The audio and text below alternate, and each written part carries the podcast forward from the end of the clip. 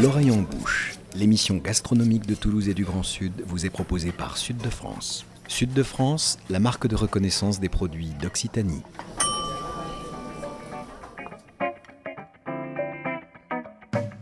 Bonjour et bienvenue dans l'oreille en bouche, l'émission gastronomique qui met Toulouse et le Grand Sud dans ses casseroles et dans vos oreilles.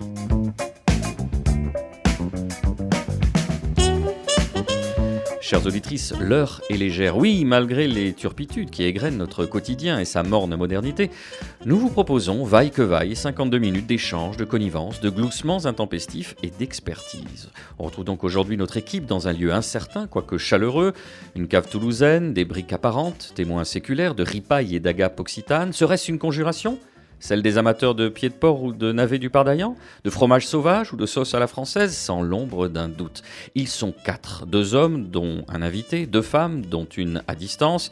Leur visage semble serein, leur faciès rougeau, voire Rubicon, trahissent nonobstant leur amour immodéré pour le vin. Ils sont prêts à vous faire partager leur passion. Et aujourd'hui, c'est le poivre qui les consume et les habite. Le poivre, cet immense nuancier des plaisirs culinaires.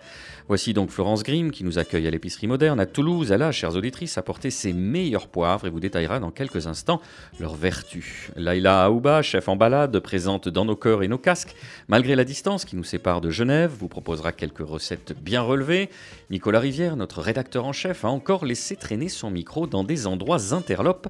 On peut compter sur lui pour relever la sauce et le niveau.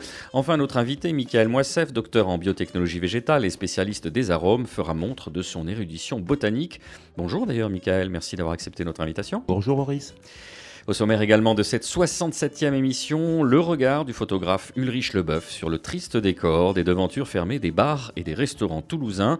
Il a réalisé pour la revue La Grenouille à Grande Bouche une série de clichés baptisés Shutdown Nicolas Rivière est allé recueillir son témoignage. J'aurais pu dire, euh, tiens, je vais faire une série de portraits, témoignages de restaurateurs, de bardes. J'aurais pu montrer les établissements vides. voilà, je, voulais garder une distance qui est la mienne, qui est une distance humaine, qui est la distance d'un client potentiel ou euh, voilà, qui est, confronté à des, à des, portes fermées, quoi. Reportage complet à suivre dans la dernière partie de cette émission. Nicolas en allant explorer aujourd'hui la route des poivres, c'est une fois encore une façon de nous soustraire au couvre-feu, au confinement. C'est un passeport qui nous invite évidemment au voyage. Oui, c'est une ouverture évidente euh, sur l'Orient, sur les mers du Sud, sur les traces des explorateurs. Et s'il est vrai que le poivre fait partie de notre répertoire, de notre solfège culinaire, au point qu'on ne le remarque parfois quasiment plus, qu'il est réduit dans bien des cuisines à un geste machinal et automatique, eh bien c'est un sort assez scandaleux euh, qui lui est fait, tout comme euh, à ceux qui nous ont permis d'en jouir aujourd'hui. C'est d'ailleurs ce que rappelle Gérard Vives, restaurateur et importateur de poivre, lorsqu'il écrit la route des épices fut d'abord celle des grands axes terrestres entre l'Orient et l'Occident, puis les grands marins rivaliseront d'audace et d'imagination pour chercher les grandes voies maritimes conduisant à la source. Aujourd'hui, le poivre s'est banalisé, il est présent sur toutes les tables et dans toutes les cuisines, mais on ne lui accorde pas assez d'importance, on oublie le courage des aventuriers. Alors parler du poivre, ou plutôt des poivres, les sentir, les toucher, les concasser, les moudre, comme nous allons le faire aujourd'hui, c'est une manière de se remémorer les épopées successives de ces grands voyageurs. Alors je vous propose que très classiquement, on commence l'émission par un tour de table. On va commencer avec vous, euh, Laïla, en direct de la Suisse. Euh, voilà, qu'est-ce que les poivres évoquent sensoriellement pour vous et, surtout votre première vraie rencontre gastronomique avec un poivre, ou plutôt avec des poivres, Laïla? Alors le poivre, ce qu'il évoque pour moi, c'est un côté, bon, on va dire piquant, mais le piquant, ça se sent pas vraiment, ça peut chatouiller. Mais pour moi, c'est surtout herbacé, vers l'eucalyptus et un peu citronné aussi. Donc ça dépend des référentiels qu'on a, de ce qu'on a déjà ressenti, euh, que ce soit dans la nature ou dans les étals d'épices. Et euh, la première rencontre avec le vrai, je vais dire le vrai poivre, parce que au Maroc, effectivement, on a des baies qui sont euh, bah, comme la nigelle, ce qu'on appelle la poivrette, etc., ce qu'on va appeler des faux poivres. Mais le vrai poivre que j'ai, avec lequel j'ai eu, qui n'est pas un vrai poivre, en fait, c'est le Sichuan, parce que c'est une saveur que j'adore, qui est vers le, le citron. C'est un de mes poivre préféré.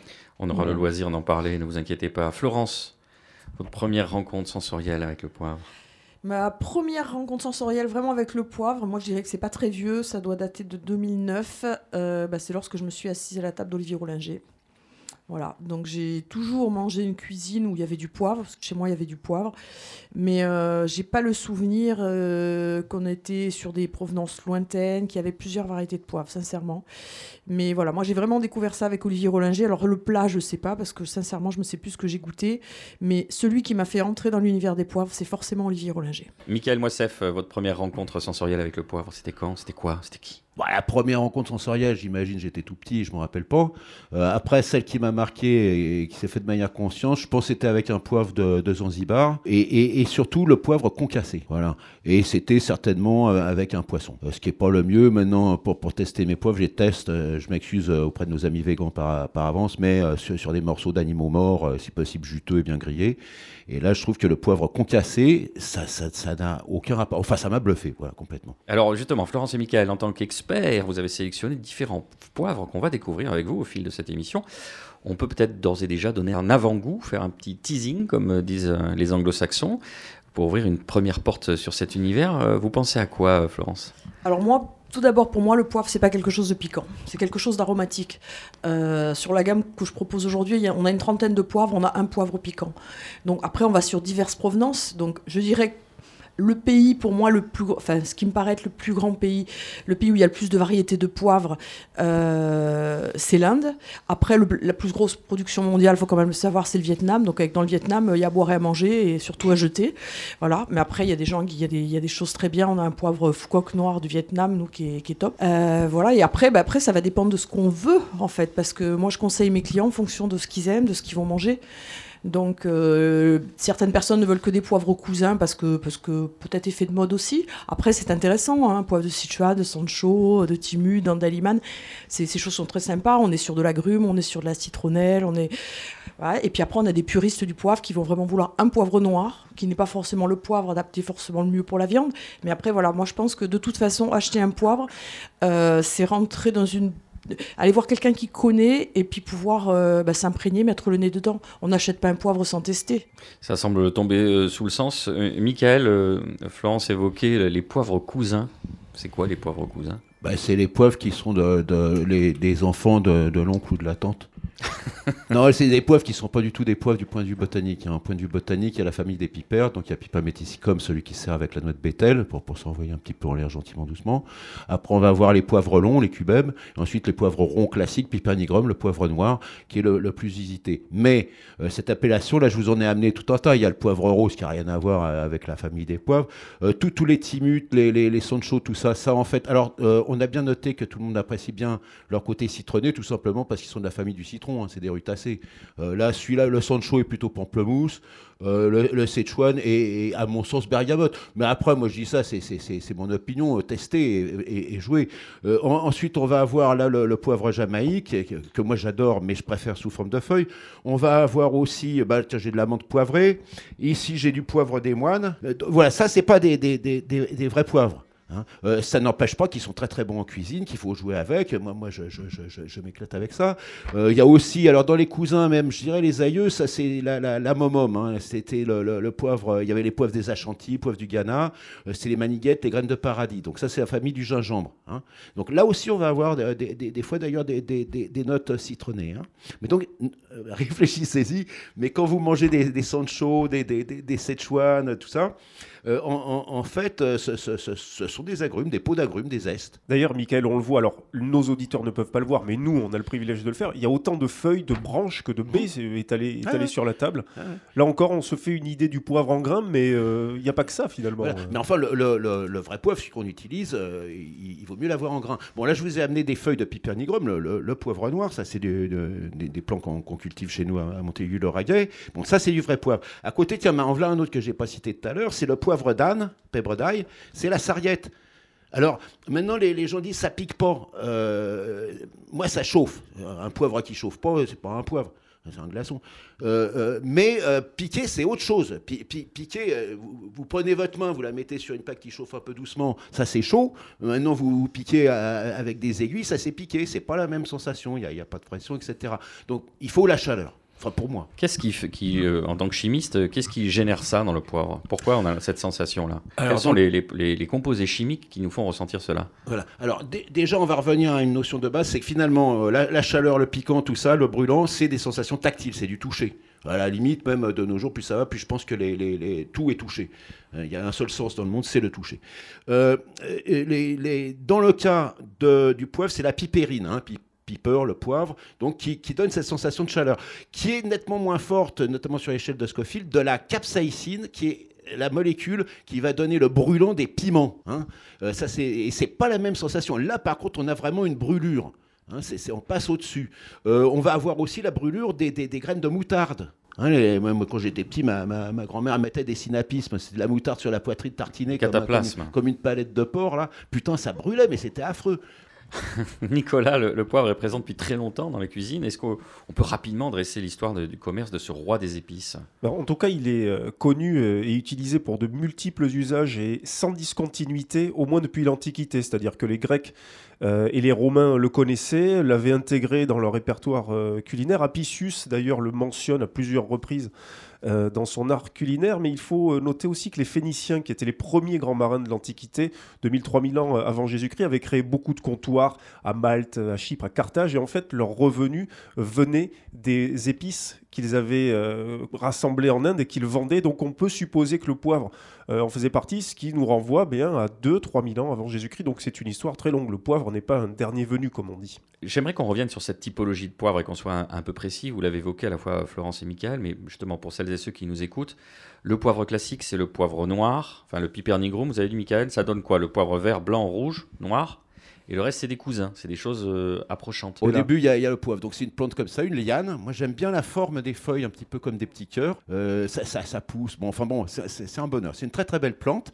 Et donc, elle va faire des, des, comme des petites queues de rat. Et sur ces petites queues de rat, il y a plein de toutes petites fleurs euh, jaunes-blanches. Et chacune de ces petites fleurs va donner, si elle est fécondée, un petit grain de poivre. Et ce petit grain de poivre, bah, quand il est pour mûr, il est vert. Et là, on va pouvoir le sécher dès le départ. On va le ramasser vert. Et en séchant, ça va donner le poivre noir. Et si on prend le poivre noir avec cette coque autour, dans le temps on mettait ça avec de l'eau, de la chaux un petit peu pour faciliter la séparation entre le grain et la pellicule, Hein, c'est la peau où il y a le parfum, alors que le poivre blanc, il y a, cette, sensation de chaleur douce, avec certains arômes aussi. Donc là, on a le poivre blanc. Si on mélange le poivre noir avec le poivre blanc, on a du poivre gris. On peut utiliser le poivre vert tout frais aussi. Moi, j'aime bien dans des tom yam kung, des petits plans, des petits plats là-haut ou, ou, ou taille, mettre le poivre vert tout frais. Mais si on laisse ce poivre vert mûrir, il devient rouge. Et là, pour moi, c'est le top. Voilà, là, je vous en ai amené un peu que j'ai ramené de, de, de, des, plantations. Le problème étant, c'est que quand il est mûr, bah, comme tous les fruits mûrs, il ne voyage pas bien. Il va se blesser, il va pourrir, il va se faire becter par les insectes. Donc, c'est n'est pas évident d'en trouver et de, bien le faire sécher. Mais pour moi, euh, on a tous les, bons côtés des, poivres verts, blancs, gris, noirs, mais plus le poivre rouge, en tant que fruit, c'est un fruit qui doit être délectable. Et là, je m'éclate. C'est dur de se passer de poivre. Euh, il faut voir quand même que le, y a un tout petit bouquin là que je vous conseille qui est le, poivre moteur de l'histoire. Euh, sans, poivre, il n'y aurait peut-être pas eu de Christophe Colomb, il n'y aurait certainement pas eu de Marco Polo, il n'y aurait pas eu tous ces échanges. Euh, je pense que le, poivre et l'or, pour nous occidentaux, pour les, Chinois, c'était le fer et le sel. Hein. Mais pour nous, a été le moteur, ce qui a, a poussé les gens à aller chercher fortune, bien évidemment, mais aussi savoir d'où ça venait. Et puis on a toujours ce mystère, pourquoi ça nous fascine tant quoi hein, c'est, vraiment, si vous trouvez un bon poivre, il y a l'occasion, hein, ici là on est dans une cave qui, qui nous ferait bien envie de manger des bons poivres, et ben allez-y, vous découvrez des choses. Moi j'ai, suis un vieux bonhomme, mais, avec le poivre je découvre toujours des trucs nouveaux. Quoi. Là, là, vous souhaitez réagir? Oui, j'ai une anecdote sur la couleur du poivre. Pendant le monopole arabe du marché euh, des épices, jusqu'au XVe siècle environ, euh, il faisait courir une rumeur comme quoi les poivriers étaient infestés de serpents, donc euh, inaccessibles, et qu'ils devaient brûler les arbres afin qu'ils puissent récolter ces graines qui étaient carbonisées en fait. Et c'était un moyen d'empêcher les gens de, de, vouloir faire le commerce de poivre avec les Indiens. Déjà de très belles pratiques euh, commerciales. Nicolas, on l'a évoqué, le poivre est, omniprésent dans, nos cuisines, on, en met un peu partout. Euh, pourtant, euh, il est mal connu. Cette méconnaissance est-elle aussi due, peut-être en partie, aux grands circuits de distribution qui en font commerce depuis très longtemps Bah oui, c'est un, commerce colossal que celui euh, des épices et, du poivre, avec évidemment un marché, en tout cas celui qu'on connaît, qui a été euh, inondé par la version du poivre moulu. D'ailleurs, vous parliez, euh, Michael, de poivre gris, c'est, effectivement le mélange de poivre noir et de poivre blanc moulu qui euh, donne en, général cet aspect grisâtre du poivre. Mais il est important de rappeler que dans les poivres déjà moulus, on retrouve aussi toute une série de composants euh, dont on connaît euh, assez peu euh, l'origine et qui peuvent altérer bien entendu la pureté euh, du produit. Et en France, la place prépondérante du poivre euh, vendu en grande distribution, moulu ou non euh, d'ailleurs, on la doit notamment à une marque que vous connaissez tous, souvenez-vous. C'est ici que ça sent aussi bon. J'espère bien. Et moi, j'espère que c'est à mon moulin à poivre que vous allez penser. Regardez, du poivre en grain, un petit tour et hop, tout l'arôme du poivre fraîchement moulu. Et quand la saveur est à la hauteur de la senteur, c'est encore meilleur. Moulin à poivre, sinon à quoi ça sert que du croiche des carcasses Bah, Ducrot, à quoi ça sert qu'il se décarcasse? Eh bien, peut-être à devenir le leader européen du marché des épices à la fin des années euh, 80. Le groupe Ducrot avait été fondé une vingtaine d'années auparavant par Gilbert Ducrot, qui était dromois euh, de naissance, qui avait d'abord commencé avec euh, une société de négoce en vrac de produits et aromates, dans un premier temps euh, destiné aux industries, puis ensuite au grand public. Le groupe Ducrot n'avait cessé de s'agrandir, de se diversifier avant d'être vendu à Béguincé en 1992, puis à l'américain McCormick en 2000, McCormick leader mondial euh, des épices. Machine de guerre marketing et publicitaire, le groupe Ducrot. Pour la petite histoire, est-ce que vous vous souvenez de l'autre marque phare du groupe qui avait été rendue célèbre par une autre publicité euh, télévisuelle? Vainé. Et Vainé, c'était? Bah, c'est gonflé. Voilà. Il vous suffit d'un sachet de levure vainée pour voir la pâte euh, gonfler Voilà. et l'entendre s'écrier. Ouais. Bon, bref. Mais donc Euh, en fait, c'était segmenté. Épices, produits euh, pour la boulangerie et produits pour les sucreries. Vous n'avez pas connu directement Monsieur Ducrot, mais vous avez connu la personne qui était chargée d'acheter les poivres. Euh, les être- poivres et tout. Ça doit être Francis considérable. Lager, Mm. c'était c'était colossal. C'est-à-dire qu'il il allait dans, dans, dans des, il, discutait avec les rajas, les maharajas sur place, parce qu'il il prenait l'ensemble, il achetait des récoltes entières, des pays entiers. Et c'était quelqu'un de très très curieux. Euh, Francis, là-haut, euh, je te salue bien, un vrai Marseillais, un, un de ces, ces- ces négociants marseillais qui connaissait le monde entier et qui jouait aussi beaucoup avec les épices, font avec l'or et l'argent, parce qu'il fallait jouer aussi, spéculer sur les différentes monnaies. Et c'est un type qui m'a appris, euh, et avec une gentillesse et une générosité, toute provençale. Nicolas Rivière. Une question qui s'adresse aussi bien à vous, Michael, euh, qu'à vous, euh, Florence Gribe. Gérard Vives, dans son livre Poivre, explique qu'en réalité, euh, c'est très difficile d'avoir des bons poivres. Est-ce que ces grands explorateurs contemporains, je veux dire, ces chasseurs de poivre, on les compte sur les doigts d'une main aujourd'hui, et que c'est à eux qu'il faut s'adresser pour avoir réellement une, traçabilité dans le chemin qu'on peut faire pour découvrir les poivres et, s'approvisionner en poivre Florence Grimm. Évidemment, je, suis rentrée à travers Olivier Rollinger, mais je pense qu'il y a- d'autres il y a d'autres personnes. Gérard Vives en a fait partie. Je crois que maintenant, il est plus tout à fait dans le poivre, hein, puisqu'il a quitté la, société. Mais je pense que.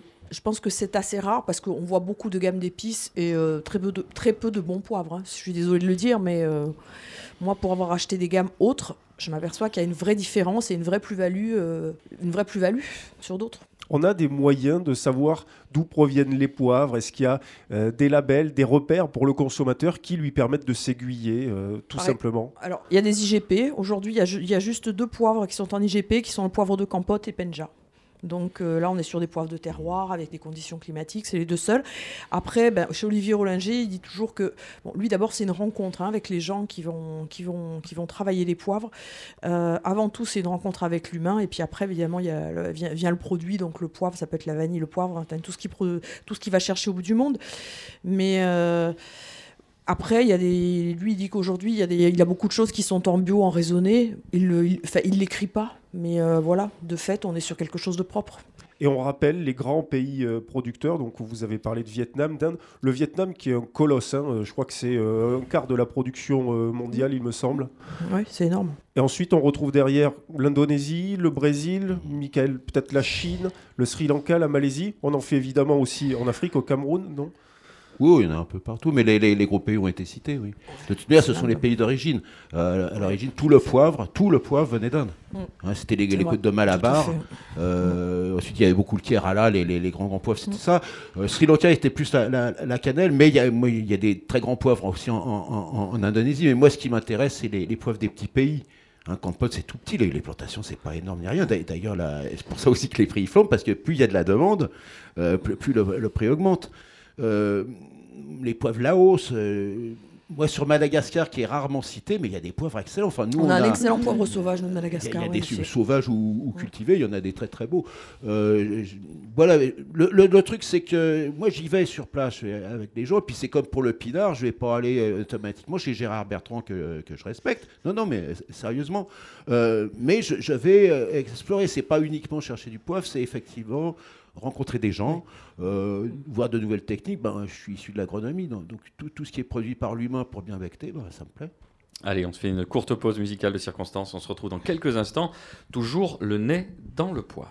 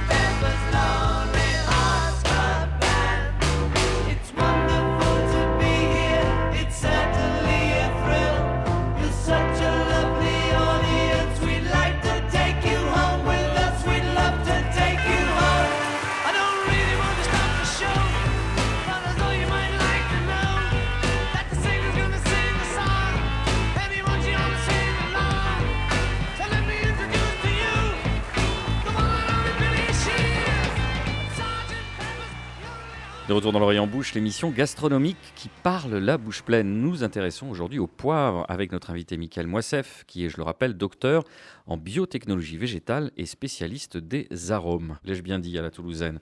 On va euh, continuer avec vous, euh, Laïla. Justement, on va parler de, recettes. Qu'est-ce que vous utilisez, vous, euh, comme poivre et sur quelles recettes Donnez-nous envie, miam miam. Alors, euh, déjà, j'ai- j'aime bien un mélange de quatre épices pour les terrines.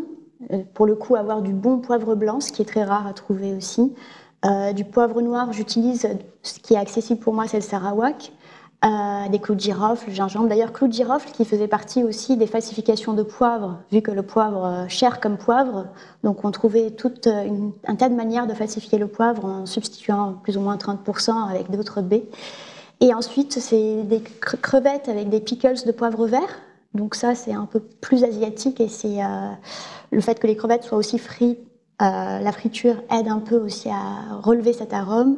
Et quelque chose de plus sucré, ce serait des fraises, juste à peine saisies au barbecue avec un verjus et du poivre de Sichuan que j'aime bien, ou les anchois à l'huile de thym et poivre de Timut, ou encore un crudo de dorade au poivre blanc et à la salicorne, et euh, un tas un tas d'autres fritures aussi avec euh, la délicatesse du poivre à la fin, comme les arancini cacio pepe au sarawak, au poivre sarawak que j'ai euh, celui que j'ai le plus accessible en cuisine. Et le sancho aussi, mais qui est beaucoup plus particulier parce qu'à forte dose anesthésiante comme le Sichuan et un peu comme le Timut. Et tout ça avec le zeste de citron qui va venir un peu équilibrer euh, le côté euh, chaud.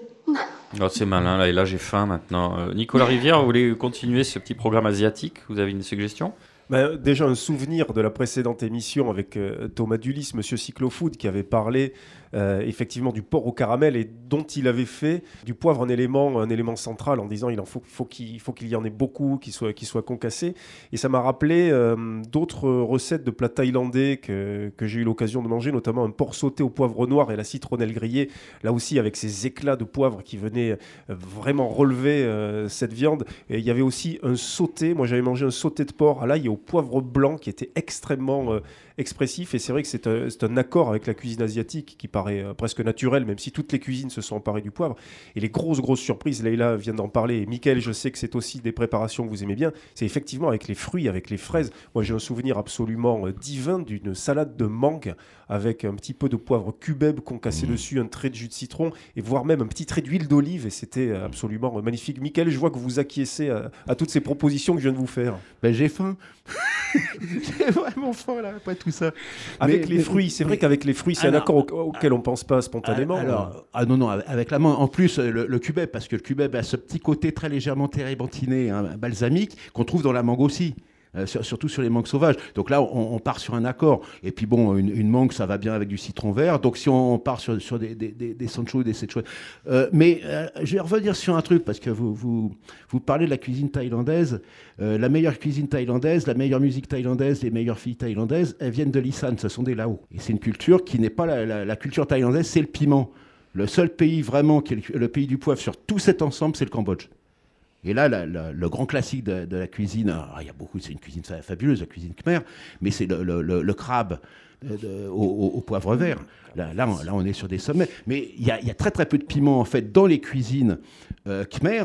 Et le truc de base, c'est tout bête, c'est du sel, du poivre rouge qui est bien broyé ensemble avec un petit peu de jus de citron, ça vous fait un, petit emplâtre, et puis vous trempez, mais je sais pas, un bout d'asperge, un, bout de céleri, et puis vous vous éclatez, quoi. C'est- tout bête. Et alors, Cambodge, là-haut, parce que tout, ce qui était les cuisines aussi, la magie, hein, qui était souvent liée aux épices, est passé sur le Laos. Le Laos, l'Isan, il y a plus de Lao dans l'Isan, c'était la, la partie thaïlandaise, où ils sont traités comme des chiens. Mais, mais là, il y a les bonnes choses, hein, quand même. On va parler euh, de l'usage qui en est fait, hein, puisque on a parlé de broyer, de concasser, de moudre. Est-ce que euh, tous les usages s'adaptent à tous les poivres, à toutes les préparations Euh, Voilà, comment on travaille? Quels sont les outils qu'il nous faut? Est-ce qu'on privilégie un moulin? Est-ce qu'on privilégie Là, vous en avez apporté, Michael, sur la table quelque chose pour le, concasser. Voilà, qu'est-ce comment on fait? Chacun fait un petit peu comme il veut. Après, moi, je dirais qu'il y a des poivres. Quand vous êtes sur un poivre long, ben, un poivre long, on va le mettre dans, une, cu- dans un plat type ragoût, que vous fassiez un ossobuco, que vous fassiez une blanquette ou quoi. C'est vraiment le poivre, on va le, on va, on va le mettre directement dedans, on va pas le moudre. Euh, après, suivant ce qu'on va utiliser, moi, c'est vrai que le poivre de périphérie, ben, j'ai pas tendance à le passer dans un moulin. Mais pourquoi pas, c'est possible. Et puis après, bah, il y, a, il y a- y a des- poivres, par exemple le Karimundi, qui est un poivre sur des notes d'amande et de laurier euh, que j'aime beaucoup, enfin oui, que j'aime avec le poisson ou les fruits de mer. Et ben là, on va aller sur un poivrier pour avoir quelque chose de fin, euh, voilà, pour bien récolter la finesse euh, du poivre. Donc après, chacun voit un petit peu midi à sa porte. Et c'est vrai que le mortier est très adapté pour certains poivres. Ça, je suis, je confirme. C'est bien de pouvoir pas être pas dans complètement quelque chose de moulu, complètement fin. Le mortier par rapport euh, au moulin, euh, Michael, ça fait ressortir quel type d'expression euh Alors, le, moulin, la première chose, euh, parlons mouture. Le, problème, c'est que plus la mouture est fine, plus la surface d'évaporation des composants aromatiques est grande. Et donc, on perd tout. Je n'achète jamais de poivre moulu. Bon, D'abord parce que j'aime bien moudre euh, moi-même, mais aussi parce que c'est- on- on- une fois que c'est moulu, tout s'en va, tout fout le camp. Enfin, il, il reste le chaud quand même, il reste les, les- les- les- les molécules plutôt lourdes, plutôt du tactile. Euh, donc, quand, et quand on concasse, on va avoir un peu de tout. Mais moi, je mélangerais bien du concassé avec du moulu aussi, Oui, parce que oui, le, moulu a ses charmes. Et, et, euh, c'est comme si on, on- en rajoutant dans la cuisine, on va rajouter à différents moments. Mais le poivre, surtout vers la fin. Parce que la vraie qualité du poivre, tous- ces arômes qu'il a, il a cités, dont, dont on parle depuis un moment, ils s'en vont, ils, ils sont thermolabiles. C'est comme le safran, c'est comme le gingembre. Il faut mettre ça à, à la fin. Et, et, et, et puis, il faut. Bah, faites vos essais. Le poivre, c'est tellement énorme. je- je suis sûr que tout humain sur cette planète va trouver un truc à faire avec le poivre qui lui sera unique et qui lui fera plaisir. Nicolas Rivière. Je vais m'adresser à, à la cuisinière hein, de cette table, euh, Laïla. C'est vrai que Michael vient de l'évoquer, c'est une épice de, de finition. Est-ce que pour vous, dans la cuisine, il y a cette notion de, de virgule, de point d'exclamation, ce- ce- cette dernière pointe à la mine de graphite quoi, hein? Alors, elle, est, elle y est absolument. Et puis, je rejoins Michael parce que j'ai trois poivriers, mais j'ai surtout deux euh, mortiers en céramique avec un pilon en bois. Et en fait, j'utilise du coup les poivres euh, d'exception juste au mortier. Sinon, je ne retrouve pas en fait, parce qu'à force de broyer, on, perd, on perd ces arômes qui se volatilisent effectivement. Et le fait de le broyer à la minute, ce qui me fait beaucoup plus de travail, parce que si on parle des arancini, cacio et pepe, donc cacio et pepe, c'est beaucoup de poivre. Donc dans le risotto, je vais mettre du poivre au moulin, mais c'est la finale. Quand je vais sortir les, arancini de la friteuse, la finale va être avec un poivre qui vient d'être euh, moulu au mortier, plutôt à la main. Voilà. Nicolas, on, on a parlé euh, des, des- des moulins à poivre. Euh, alors, c'est, on sait qu'en France, il y a une marque historique de moulins. C'est la marque Peugeot. Racontez-nous. Ah oui, qui est Peugeot, le constructeur euh, automobile, qui fabrique en fait depuis euh, très très longtemps des moulins à poivre d'excellente réputation, extrêmement robustes, quasi inusables d'ailleurs si l'on en croit la marque elle-même, et dont euh, le secret euh, viendrait en fait dans l'hélice et les dents de broyage qui ont été, qui ont été conçus sur le même modèle que les roulements, euh, que les roulements à billes. Le premier moulin fabriqué par Peugeot, euh, c'était en fait un moulin à café qui a commencé à être commercialisé en 1840, donc effectivement bien avant l'automobile individuelle, c'est un moulin très petit. Et puis Peugeot a, a continué d'en fabriquer, à poivre principalement, qui ont d'ailleurs fait un, un petit peu leur retour sur les tables des restaurants. hein. Vous les voyez dans ce très grand format euh, euh, où on rivalise un petit peu pour savoir qui, qui a le plus gros hein, dans la version euh, grand modèle. En tout cas, c'est un bel exemple de longévité industrielle. Je vois que vous connaissez bien, Michael, euh, les moulins de la marque Peugeot, peut-être d'autres d'ailleurs. Non, non, surtout, Peu- moi je suis, je suis Peugeot là-dessus. hein. Vous, bagnole, vous c'est roulez français. quoi. Euh, ah ouais, complètement, moi je suis Citroën depuis toujours. Enfin voilà. je- Mais alors, le, le moulin, rappelons aussi que les moulins à poivre Peugeot euh, ont des petits systèmes qui permettent de régler la- la- la- le grain de la mouture. Euh, ça, c'est peut-être pas les derniers, mais ceux dont on parlait là, qui étaient des, moulins à café, parce que pour le café aussi c'était important la, la taille de la mouture. Et vous verrez, il y a des petits réglages. hein. Regardez bien. Moi maintenant, alors ça, je les ai gardés. Le souci que j'ai, c'est que les meules sont en métal. Donc maintenant, j'ai des Peugeot électriques avec la lampe qui permet de bien voir dans la soupière euh, le- ce qu'on met, et dont les meules sont en porcelaine. J'aime pas trop, moi, mettre au contact le métal avec des aliments vivants. Une autre question par rapport au moulin à poivre, est-ce que euh, il y a un risque de chauffer le Oui. poivre Oui, il y, a- il y a ça, et d'autant plus, alors quand on parlait de, de- de- de mélange, si vous prenez des, des- des poivrons rouges ou des poivrons roux, ils sont mous. Et donc, ils, vont faire une espèce de pâte et ils vont complètement euh, euh, en- engluer le- le- le- la meule. Quoi. Donc, donc ça, c'est à éviter. Là, là, euh, enfin, je vous conseille. hein. Donc quand même, d'une manière générale, on privilégie plutôt le mortier, c'est ça, pour faire Il y a les deux, c'est des outils. C'est des outils. Moi, j'aime bien le mortier parce, qu'on va concasser un peu grossièrement, on va garder frais plus longtemps. Mais, le fait, par exemple, quand, je travaille mon curcuma tous les matins avec le poivre, là, par contre, j'ai besoin que la, la, la- la- pipérine soit libérée. Et, là, par contre, je vais broyer le plus finement possible pour que la surface de contact avec mon jus d'orange soit la, plus grande. Alors, on va rester euh, dans, les, moulins à poivre. Vous avez fait une, une allusion tout à l'heure à la taille, euh, Nicolas. Est-ce que vous savez que, comment on appelle ces grands modèles de moulins à poivre qu'on trouve dans certains restaurants? On appelle ça un Ruby Rossa, du nom d'un playboy dominicain qui connut le succès dans les années 40-50, qui était un séducteur hors pair et assure-t-on Oui, vous, vous le connaissez. Porfirio très bien, Rubirosa. intimement. Intimement. Bah, vous savez donc qu'il était particulièrement bien doté par la nature. Eh oui, on lui mettait du poivre sous la queue, elle se dressait. Je ne sais pas si c'était ça, mais donc dans certains restaurants chics, on appelle ce grand poivrier euh, moulin à poivre le Rubirossa. Romain Jubert, dans le premier numéro de Jésus euh, en 2015, euh, en parlait. Porfirio euh, Rubirosa à la force du poivre. Nicolas, on va s'intéresser à présent au vin. On dit que certains parfois ont des arômes ou exhalent le poivre. Ils ont un goût plus ou moins poivré. C'est vrai, c'est pas vrai?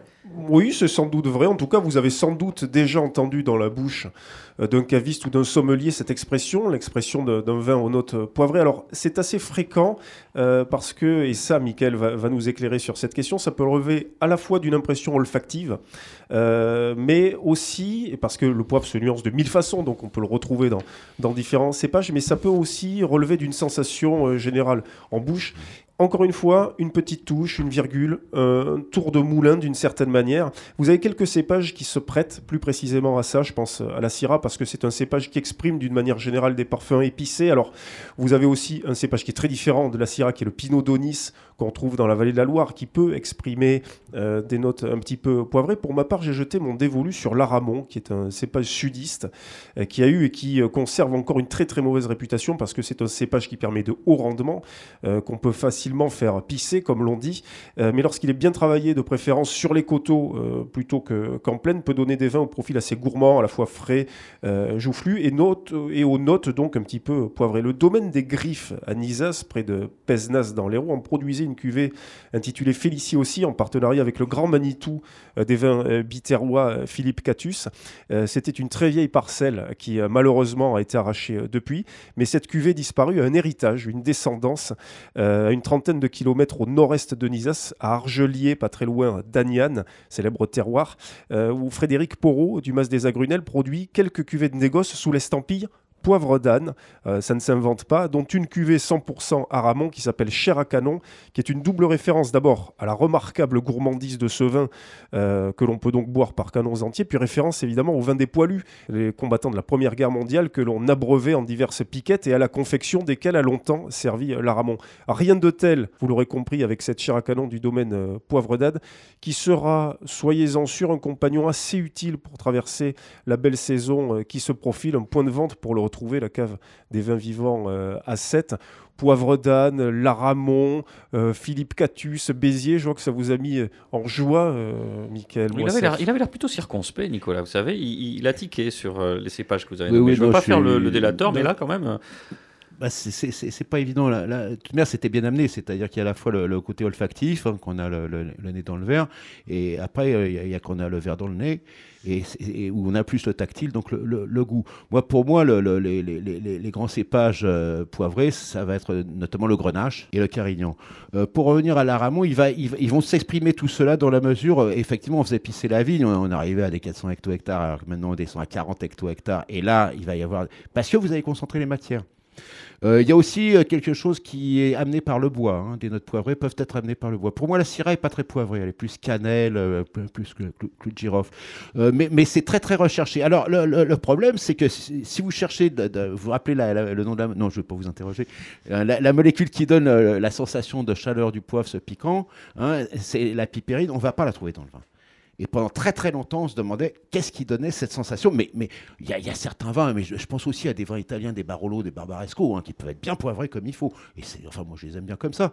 Euh, et, donc, on a trouvé très récemment les, Australiens, il y a une dizaine d'années, une quinzaine d'années, de nouvelles molécules qu'on trouvait. Alors, moi, je les avais trouvées dans des préparations de, de- parfums maison euh, pour en- en- en- envelopper les, hommes chez, chez, les populations euh, diola.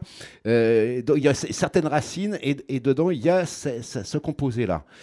Il faut encore valider. Bon, maintenant, je pense qu'on est à peu près bon. Euh, Les, gens sur les vignobles du sud-ouest, où il y a quand même pas mal ces notes-là, qui sont, je pense, issues des tanins aussi. hein. C'est une des, des compositions en cours de route des, tanins. Plus il y aura de rafles, d'ailleurs, sur les aramons, tout ça, il vaut mieux qu'il y ait de la rafle si vous cherchez le poivre. hein. Mais, donc, ça va évoluer comme ça. Maintenant, on sait d'où vient cette molécule et on va pouvoir euh, rechercher. On est sur le prunolar, hein, des, des- cépages plus anciens. Il y a cette expression.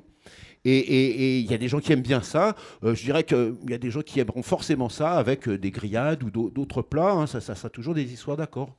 D'accord? Merci, euh, Michael Moissef. Je vous propose une deuxième pause musicale dans l'Orient Bouche. On vous retrouve dans quelques instants pour la troisième et dernière partie. Vous le savez, chers auditrices, ça s'appelle Le Quartier Libre. À tout de suite.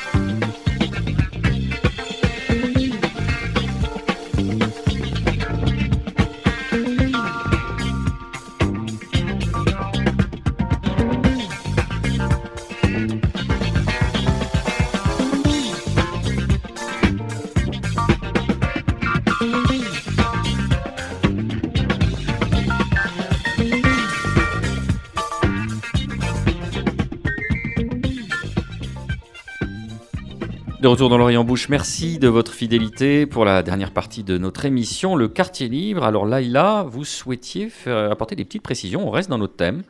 Euh, sur le poivre, les arômes, les herbes, dites-nous tout. Oui, donc pour rejoindre Michael sur la- l'absence de piperine pour certaines herbes et fleurs dans lesquelles on sent cette odeur de poivre, en fait, qui nous rappelle le poivre. C'est une question encore de mémoire. Et Pline l'Ancien, Pline le naturaliste, déplorait déjà l'utilisation du poivre indien à la place des baies de myrte commun. Donc ce qui nous indique aussi qu'il faudrait regarder autour de nous, et la sarriette en est un exemple, la sarriette poivre d'âne, la renouée poivre d'eau, euh, la menthe poivrée, le réfort et la livèche notamment, les racines une fois séchées, si elles sont râpées, on a exactement cette même sensation, et je dis bien sensation de poivre, parce qu'il n'y a pas cette molécule. Et on peut aller sur les fleurs, la calendula, les chrysanthèmes, les capucines, fleurs et feuilles, ou encore la roquette, fleurs et feuilles, et la grande passerage. Donc il, y en a beaucoup dans la nature, et je pense que c'est plutôt le côté chaleur, le côté eucalyptus, le côté citronné, associés qui vont donner cette évocation du poivre. Merci. Euh, Michael, votre quartier libre, on reste dans le poivre, mais du côté parfum, c'est ça? Ben oui, euh, donc on a vu hein, tout du long de cette discussion euh, qu'il y avait la partie euh, odorante, olfactive et, la partie tactile. Dans- en parfumerie, de tout temps, je pense qu'il y a toujours eu du poivre aussi parce que c'était un booster. C'est toujours un booster déjà lorsqu'on mange, mais c'est un booster aussi de parfum. Euh, la grande époque des, produits poivrés, pour moi, c'était la, belle époque. Et puis, il y a un, un parfum que j'adore, bon, d'une maison que j'aime bien, qui est la maison Caron, une vieille, vieille maison, et un parfum qui s'appelait Poivre. Alors, vous pouvez toujours l'acheter chez Caron. hein. Il faut aller euh, du côté de l'avenue Montaigne. Il y a des dames très blondes et très charmantes et vachement bien habillées, et elles vous le vendent au poids. Dans la modernité, c'est l'exact opposé de, de, Calvin Klein, Tommy Hilfiger et, Hugo Boss, c'est-à-dire c'est des, parfums un peu couillus. Euh, c'était des parfums pour femmes, et c'était à base de goudron et de clous de girofle. Ça paraît bizarre comme ça. C'est balèze, mais sur un beau petit perfecto rouge là. Ah, c'est top. Et il y a beaucoup de parfums comme ça où il y a des, des- des- des poivres, des épices. Euh, a- a- après, hein, Laïla disait, et merci Laïla d'avoir parlé des capucines, hein, c'est- il y, a- il y a des piquants aussi vachement sympas. Mais je crois, euh, on vous donne des pistes, on vous donne des portes, et puis vous allez voir et découvrir par vous-même. On peut, on peut pas sentir, on peut pas se piquer à votre place. hein. Allez-y. Florence, vous avez, euh, vous avez eu un coup de cœur récent avec un éleveur qui fait du beurre et de la crème et qui lance une opération de financement participatif. Dites-nous tout, ça s'appelle comment? Alors la marque c'est Belle Mystère. Donc Belle Mystère c'est une famille. Donc euh, c'est Mélanie et Michael Loiseau qui ont une ferme en, conver- en conversion bio de 55 hectares dans le Maine-et-Loire et euh, bah, qui élèvent les plus belles races de vaches beurrières. Donc euh, là on est sur de la alors les plus belles les plus belles races. Moi je connais pas toutes les vaches hein, mais euh, bon notamment la Jersiaise, la Canadienne, la Froment du Léon, la Normande, la Bordelaise. Voilà et grâce à ces vaches qu'ils élèvent euh, de manière bah, le plus propre possible, évidemment. Euh, ils font du beurre. Donc aujourd'hui, ce qui leur produit, c'est un produit qui est vraiment une pépite. Euh, leurs clients sont beaucoup de restaurants. Bah, de restaurants étoilés évidemment, donc euh, Pascal Barbeau, Alexandre Couillon entre autres. Et puis bah, c'est vrai que là, il va se, Michael veut revenir un petit peu à ce qu'était la tradition avec hum, le travail, euh, le travail de chevaux de trait. Donc euh, voilà, ils ont fait une opération euh, de de financement participatif pour financer cette formation. Il faut savoir que c'est des gens que j'ai découverts moi très récemment, hein, il y a quelques mois, mais j'ai quand même envie vraiment de les aider. Donc nous, on propose leur beurre et leur crème. Donc on est sur des DLC très courtes, mais bon, des produits d'exception, une crème comme j'en avais pas mangé depuis certainement 45 ans. Et puis bah, derrière, c'est vrai qu'il y a ce joli projet. Donc on, les aide, on essaye de, les faire avancer, puis on espère évidemment que les restaurants vont réouvrir, très vite, parce que bon, ils ont des jolis parrains, et c'est vraiment pour être dans de la terre à l'assiette en fait. hein. Euh, là, on est vraiment sur du circuit court, voilà. Donc euh, si, ça vous tente, eh ben, allez sur Mimosa, et c'est vrai, la vache percheronne, c'est un joli projet. Merci beaucoup Florence. Euh, Nicolas, vous avez réalisé, on l'a dit lors de l'introduction de cette émission, une courte interview du photographe toulousain Ulrich Leboeuf. Euh, Racontez-nous. Oui, qui a signé un magnifique portfolio euh, pour le huitième numéro de la revue rennaise La Grenouille à grande bouche, qui est une revue euh, culinaire qui explore les rapports entre alimentation et société. Euh, ce portfolio s'intitule Shutdown et offre au regard une courte série de clichés en noir et blanc, très granuleux, qui saisissent ce décor immobile que sont devenus euh, les devantures, les vitrines, les pas de porte des bars et des restaurants euh, de Toulouse, fermés comme tous les autres en France depuis euh, quasiment un an, malgré la parenthèse de l'été dernier. Clichés aux allures parfois de nature morte, témoignage d'une sorte de Pompéi contemporaine. On écoute Ulrich Leboeuf. L'équipe de la Grenouille à Grande Bouche qui m'a qui m'a contacté, euh, une revue que je connaissais pas d'ailleurs, donc c'était un plaisir de découvrir la revue. Donc je trouvais le petit challenge assez assez intéressant et puis ça, ça me touchait euh, ça me touchait humainement. C'est vrai que dans les travaux photographiques personnels, j'aime beaucoup questionner l'humain, parfois sans le montrer, mais en montrant euh, euh, des choses qui évoquent l'humain. Rien n'est plus symbolique euh, que les restaurants, les bars, les lieux de, vie, de partage, de rencontres qui aujourd'hui sont, désertés et pour évoquer, pour évoquer l'humain et entre autres la non-présence de l'humain aujourd'hui.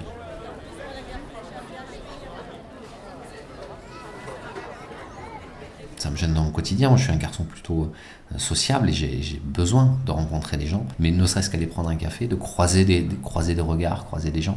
Moi, c'est des, des- des moments importants moi dans ma vie de photographe. Je, je- je m'accorde ces moments euh, de répit où euh, voilà où je vais en terrasse, je vais prendre un café et pendant une heure, euh, j'ai le privilège de pouvoir voilà prendre ce temps-là, de penser à rien ou de lire la presse, d'imaginer ce que ce que je vais faire. Et c'est un véritable manque que de de avoir ces endroits de, de vie.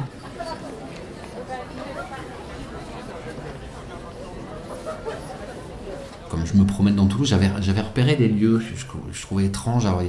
On sent qu'il y a des, restaurants ou des bars où, euh, où on sent que les gens ont mis la clé euh, sous la porte, ont fermé le cadenas sur la grille et sont pas revenus depuis longtemps.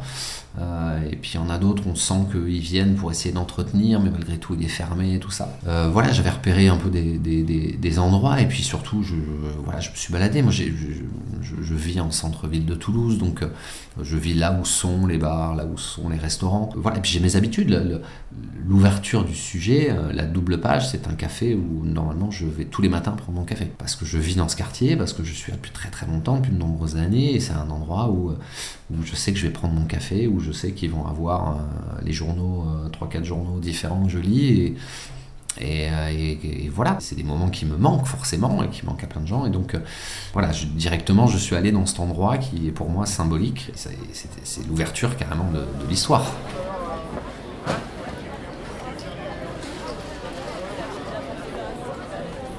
Je resté dans ma, position de, de client en fait, quoi, de client qui reste à la porte, quoi. Je j'ai j'ai pas d'autre position que euh, que celle-ci. J'aurais pu, j'aurais pu di- dire euh, tiens, je vais faire une série de portraits, témoignages de restaurateurs, de bars. de- J'aurais pu montrer les établissements vides.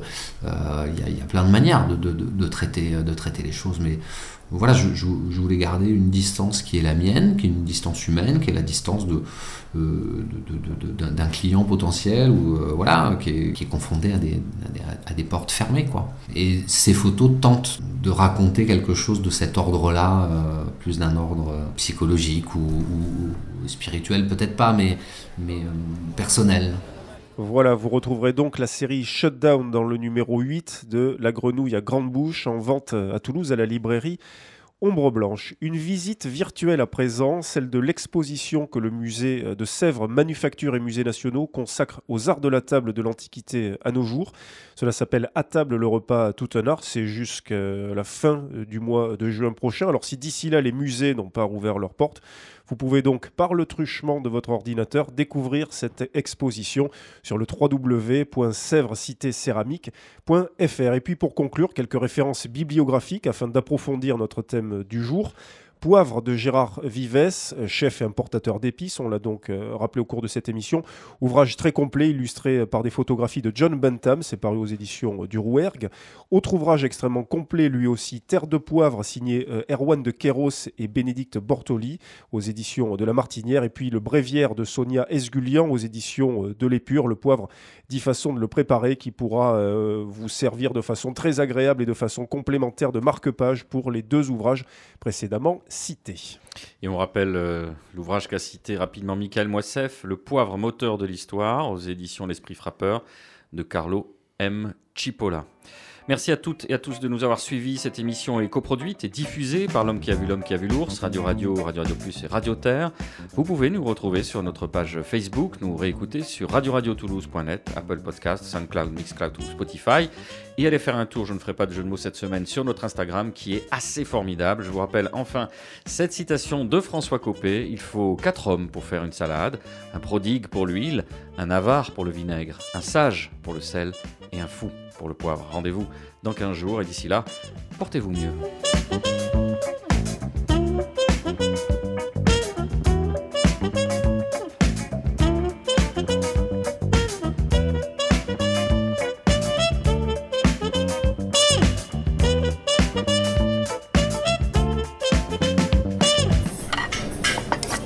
L'oreille en bouche, l'émission gastronomique de Toulouse et du Grand Sud vous a été proposée par Sud de France. Sud de France, la marque de reconnaissance des produits d'Occitanie.